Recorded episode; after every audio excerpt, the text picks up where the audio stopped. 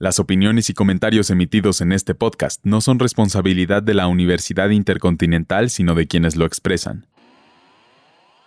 Hola a todos y todas, bienvenidos al Week Podcast.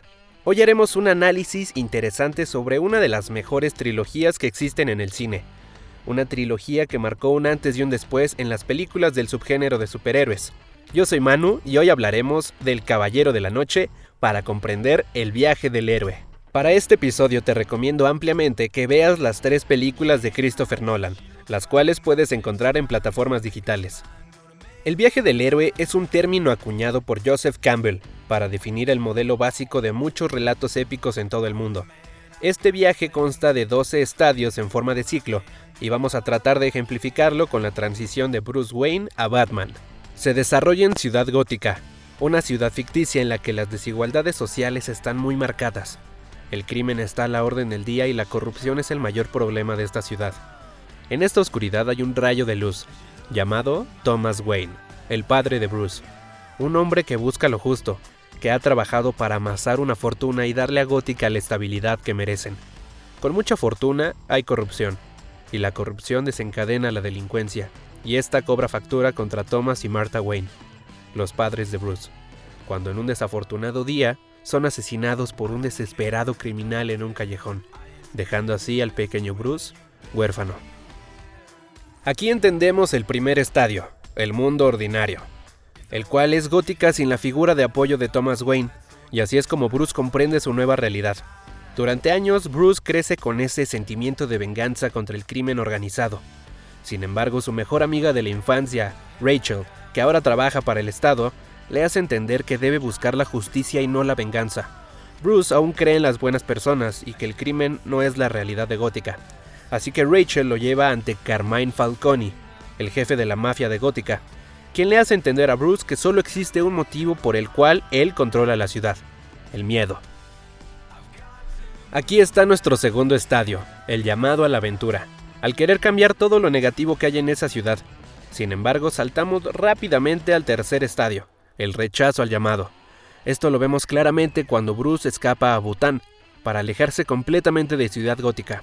Y aquí es donde encontramos el cuarto estadio, el encuentro con el mentor, quien sería Henry Ducard o Ra's al Ghul, de la Liga de las Sombras.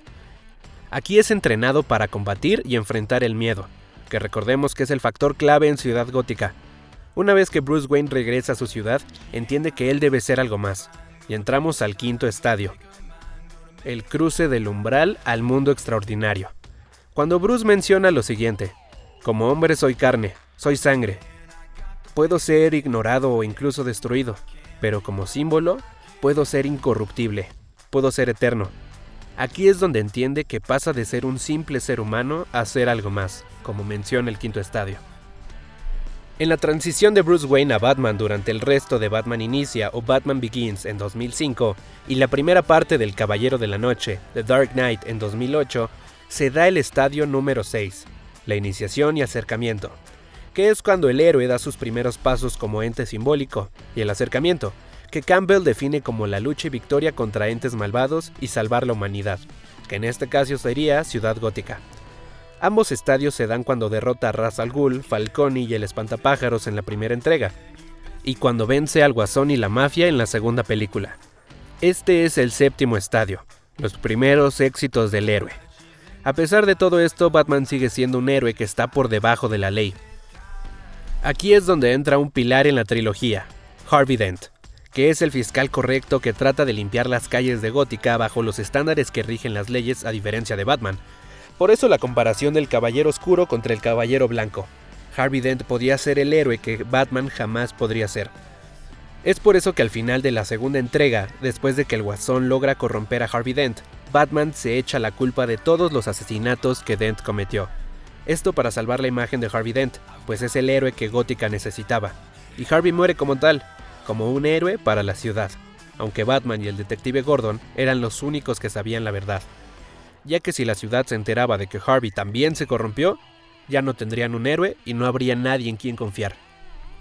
Aquí saltamos a la tercera película, El Caballero de la Noche Asciende, The Dark Knight Rises en 2012, que es cuando Bane, un mercenario, toma la ciudad como un rebelde y con Batman retirado, porque recordemos que la gente cree que él mató a Harvey Dent, no hay quien lo confronte. Y después de ver el caos en el que Gótica se convirtió a manos de Bane, Batman regresa. Aquí es donde se da el octavo estadio, el que Campbell llama apoteosis, que es cuando el héroe sufre una muerte física para vivir en espíritu, que es cuando Bane derrota a Batman y le rompe la espalda para después encarcelarlo en la prisión en la que Bane nació. Lo único que tiene Bruce para salir adelante es su alma. Aquí entra el noveno estadio, la recompensa. Bruce tiene miedo de volver a salir a Ciudad Gótica y morir en la prisión en la que lo encerró Bane, pues solo hay una persona que ha logrado escapar. Para salir de esta prisión hay que dar un salto muy peligroso de una piedra a otra, escena que es muy bien representada por Nolan. A veces hay que perder el miedo y dar el salto. Bruce logra salir, y el héroe, a manera de analogía, recupera su forma física y vuelve al mundo ordinario. Este es el décimo estadio, el camino de vuelta. Bruce vuelve a Ciudad Gótica y enfrenta a Bane, lo vemos más poderoso que antes. Es muy parecido al octavo estadio, donde el héroe toma todo lo aprendido para enfrentarse al villano, pero a diferencia de la apoteosis, el héroe en este caso triunfa, representando así el onceavo estadio, la resurrección del héroe. Ahora Bruce debe salvar Ciudad Gótica. Aquí es donde está el último estadio y más importante, el maestro de los dos mundos. En este caso es el mundo ordinario, como Bruce Wayne, y el mundo especial, como Batman. En la escena final de la explosión de la bomba, físicamente está muerto. Ha sacrificado su cuerpo nuevamente para salvar a Ciudad Gótica, en un último acto de redención en el que Batman por fin se convierte en un símbolo de esperanza. El símbolo que buscaba desde el principio, el final es ambiguo, y Nolan lo deja abierto a la interpretación personal, pero sin duda alguna nos queda muy en claro que Batman físicamente está muerto, pero su símbolo perdurará para la eternidad, completando así el viaje del héroe. ¿Qué te pareció este episodio? Compártelo con alguien para que pueda disfrutarlo también y seguro esto te ayudará a analizar un héroe en cualquier película, no necesariamente de superhéroes. Muchas gracias por estar aquí. Yo soy Manu y nos escuchamos a la próxima. Les recordamos que esto es un proyecto institucional de la Universidad Intercontinental, por parte de la Licenciatura en Comunicación Digital.